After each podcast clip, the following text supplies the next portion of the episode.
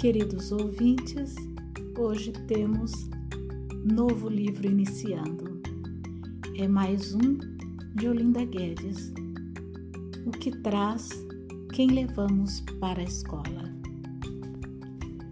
Aos meus pais, Cizinho Pereira Guedes e Carmelita Neves Guedes, aqueles que abriram meu coração para honrar meus professores e amar a escola.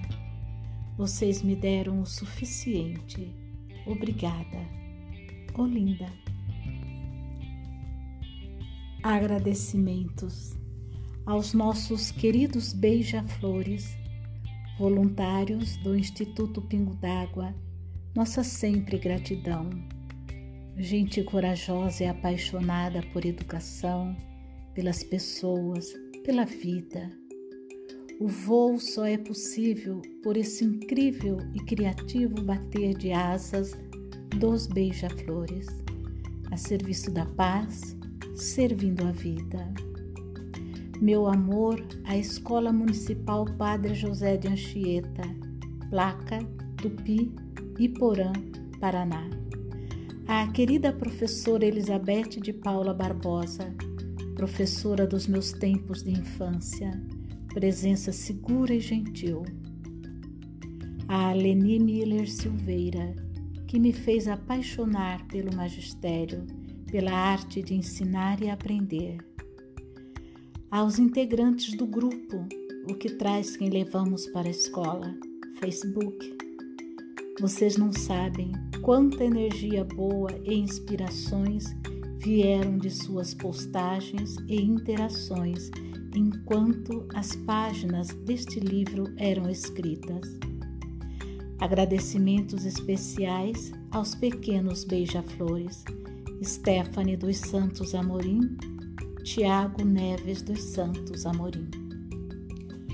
Um pequeno trecho do caminho. Nasci numa família muito simples. Quando eu era menina, minha mãe contava histórias lindas sobre a escola. Eu imaginava uma escola redonda, macia, bem cuidada, com uma professora tão sábia quanto minha mãe. Fui para a escola. Eram dias brilhantes de verão, sol dourado e muito calor. Minha mãe fazia trança em meus cabelos e eu amava a saia azul. Pensei que podia confiar em minha professora, do mesmo modo que confiava em minha mãe. Descobri que pessoas grandes eram diferentes. Algumas capazes de amar e servir, outras feridas feriam. Também descobri meu pai, uma experiência maravilhosa. Foi o nascimento do meu pai para mim. Eu ouvi ele foi até a escola e disse à professora que eu era sua filha e que ele me amava. Senti-me segura e confiante. Segui adiante. Minha mãe na retaguarda. A sacola que minha irmã usou em seus primeiros dias de escola também usei. Minha irmã desenhava para mim tudo o que eu queria. Eu queria sempre vacas, amava vacas e o chão batido do quintal de casa, as partes com areia tão bem varrida, a sombra de tantas árvores, preparado todas as manhãs pela minha mãe, era o palco de lindos quadros. Ali começou minha paixão por aprender. Foram também ela e minha mãe quem me alfabetizaram enquanto a professora curava a sua dor. Ela puxou minhas orelhas porque eu não sabia encontrar o A no quadro negro. Desapareci da escola por 30 dias. Quando voltei, sabia tudo. Meus pais, meus irmãos, meus aliados. Cresci sempre apaixonada pela escola, pelos professores, pelo conhecimento, pelo social fiz magistério. Minha professora Leni Miller Silveira foi minha mestra e mentora, inspiradora. A sala de aula as crianças, o aprender, a pedagogia era uma paixão. Trajetória que me fez pensar mais e mais na tal felicidade. Fortaleci e segui meu propósito em direção à faculdade de psicologia. Foi maravilhoso. Descobri a diferença entre o rico e o pobre e entre ter e ser. Minha família sempre me apoiando, de longe fisicamente, mas perto, tão perto do coração. Fiz licenciatura e bacharelado, a educação sempre junto. Percebi que felicidade é também resultado do saber. Quando conhecemos, podemos tomar o caminho que quisermos. Para minha alegria, tudo o que havia aprendido continuava integrado e unido, a pedagogia com a psicologia. Os clientes iam cada vez mais rápido, encontrando suas soluções, porque sabendo podiam efetivamente fazer escolhas. Fui convidada para conduzir, organizar e facilitar um projeto para centenas de professores da rede pública municipal no noroeste do Paraná. O nome do projeto foi Agentes de Transformação Gente Criando Ação. Experiência ímpar de crescer juntos. Meus amados professores do primário, do ginásio e do segundo grau, ali sentados, nas primeiras filas, agora na posição de meus queridos alunos, com sua humildade e orgulho. Eis ali sua aluna querida, apresentando os frutos da dedicação, do empenho, do respeito e do companheirismo. Minha irmã, agora também professora e sempre aprendiz, dedicada, estava lá. A análise transacional, a programação neurolinguística, o renascimento, as constelações familiares constituem marcos nesse cotidiano de paixão por aprender. Os grupos de PNL, Renascimento, Constelações, pais e filhos, professores são presença marcante no caminho. As intervenções terapêuticas, para mim, são sinônimos da reconciliação com a vida, um viver mais pleno, mais feliz, mais empoderado. Nessa jornada, conheci Mariane Frank o aprendizado com essa mestra é apaixonante. Ela nos torna conscientes do significado da escola em nossa vida, do papel do professor, do lugar certo dos pais e do amor profundo dos filhos para com eles. Chegou a hora. Hoje, seguindo esse movimento da alma, do servir e do viver, surge o programa Pingo d'Água. Sonhos de muitos, ousadia de pessoas corajosas e generosas, ousadia por deixar seu amor fluir também do mundo dos negócios, do capital, para o mundo da escola, da educação, do professor, da criança e seus pais.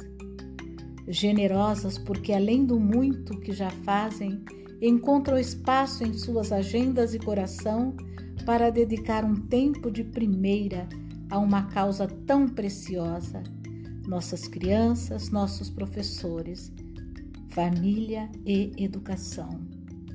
Olinda. Meu primeiro dia na escola. Será que posso reavivar uma lembrança desvanecida? Talvez escrevendo, ou também porque já tenho certa idade onde as lembranças da memória de longa duração aparecem enquanto as outras de coisas vividas há pouco tempo se apagam. Quem sabe? Era setembro do ano de 1948. Neste setembro eu seria matriculada. Nessa época, minha mãe dava aulas de trabalhos manuais para as meninas grandes. Assim ganhava o pão para ela e os três filhos. Havia o novo dinheiro, o marco, marco alemão. Nesse tempo pós-guerra, as pessoas ainda tinham poucas oportunidades de emprego.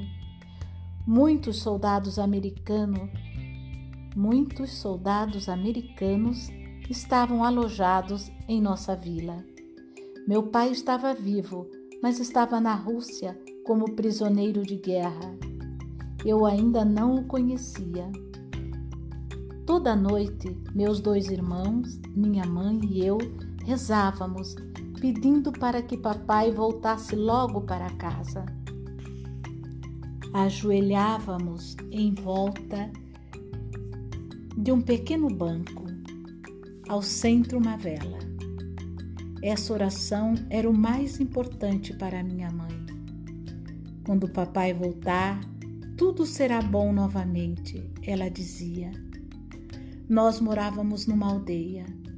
Antes da guerra, meu pai era professor do ensino fundamental e minha primeira professora, a senhora Arnst, substituía o meu pai até que ele voltasse da prisão. Eu sabia muito bem como era a escola. Meus dois irmãos já haviam me contado muito sobre, mas eu já sabia mesmo assim, porque o meu sonho era me tornar uma professora. O meu interesse não era tanto aprender a ler e escrever, muito mais me interessava como a professora ia nos ensinar para que nós aprendêssemos. Eu ainda não sabia ler. Minha mãe era costureira, por isso era importante o que eu iria vestir no primeiro dia de aula. Minha mãe costurou uma saia plissada em azul escuro. Era de um tecido tingido de um vestido velho dela.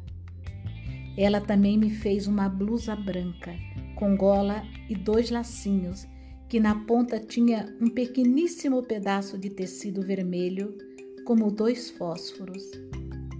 Eu queria as sandálias vermelhas da sapataria Sickler. Quando mamãe e eu fomos comprá-las, o meu número já estava esgotado. Que decepção! Então eu ganhei sandálias azul escuras. Minha mamãe enfatizou diversas vezes que estas azuis eram muito mais chiques. Mesmo assim, eu fiquei decepcionada. Eu vestia ainda meias brancas de algodão com um desenho de buraquinhos que a minha avó havia tricotado. Nessa manhã fresca de setembro, eu vestia também o meu casaco de tricô azul escuro. Neste casaco, na parte da frente, havia modelos artísticos em tricô, filas de pessoas pequeninas em vermelho, pinheiros verdes, casinhas em várias cores pois minha avó era uma artista fazendo tricô. Claro que eu também ganhei um Schutzjurt. Nossa, essa palavra é um alemão difícil para eu pronunciar. Escreve S C H U L T U T E. É uma espécie de cartucho em formato de cone, recheado de doces e outras coisas mais que as crianças ganham em seu primeiro dia de aula, algo típico na Alemanha. O meu não era tão grande, foi revestido de papel colorido, papel de ouro e prata. Mais tarde eu usaria esse cartucho no carnaval como chapéu, mas agora ele era a minha tute. O pouco dinheiro que minha mãe tinha, ela usava para comprar os selos para comida e nas lojas quase não havia doces, sobretudo não havia chocolate. Este só os soldados americanos tinham. Então a minha mãe preencheu o cartucho até a metade com papel de seda e em cima colocou algumas balas que ela mesma havia feito de açúcar queimado, manteiga e leite. Ainda algumas bolachinhas, nozes e uma caneta manteiga. A caneta manteiga era algo muito especial. Não havia papel, nós escrevíamos nas lousas de xisto. Os lápis comuns para essas lousas arranhavam terrivelmente. Tínhamos que apertar muito ao escrever. As canetas manteiga pareciam um lápis, com seus tubos de madeira preenchidos com uma massa mole e branca. Com esse lápis, podíamos escrever maravilhosamente e eles eram preciosos. Naturalmente também recebi uma mochila de couro marrom com uma pequena lousa. Na sua moldura de madeira havia na lateral um buraco onde se prendia uma pequena esponja para limpar. Deveria ser usada úmida a fim de não acabar com nossa lousa. Também havia uma caixinha de madeira para o lápis. De manhã eu fui junto com minha mamãe, algumas amigas e suas mães para a escola. Era um lindo dia de outono. Lembro-me que a nossa sala de aula ficava na escola velha, no primeiro andar. As carteiras articuladas aos bancos eram para quatro alunos, cada qual podia abrir a sua própria tampa da carteira eu teria preferido ficar na parte nova da escola, onde a minha mãe trabalhava. Ali as carteiras também eram novas, para dois alunos, mas esta parte estava reservada para as turmas mais velhas.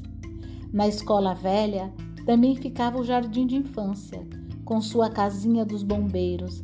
Essa parte da casa eu já conhecia. Chegando à nossa sala de aula, a senhora Arnes, nossa professora, nos mostrou os nossos lugares. Ainda a vejo diante de mim, uma senhora rechonchuda, de peito grande e uma cintura bem marcada. Os cabelos castanhos presos. Às vezes uma mecha se soltava na lateral e eu lembro muito bem do movimento dela tentando arrumar a mesma novamente ao penteado. Era uma senhora de rosto grande, muito pálida. Ela vestia blusas com muitos botões. Nossas mães estavam em pé atrás na entrada da sala de aula. Muitos eram os principiantes, mais de 50 crianças. A professora cumprimentou as mães, dizendo a elas que podiam esperar pelos filhos no pátio, caso estes não soubessem o caminho. O caminho de volta para casa. Nossas mães saíram da sala e aí estávamos a sós com a professora.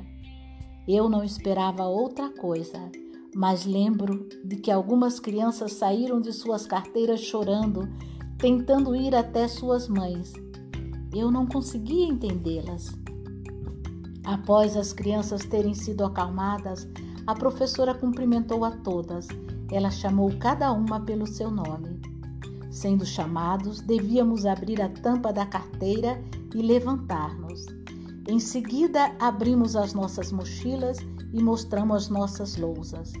A professora havia feito lindos desenhos na lousa.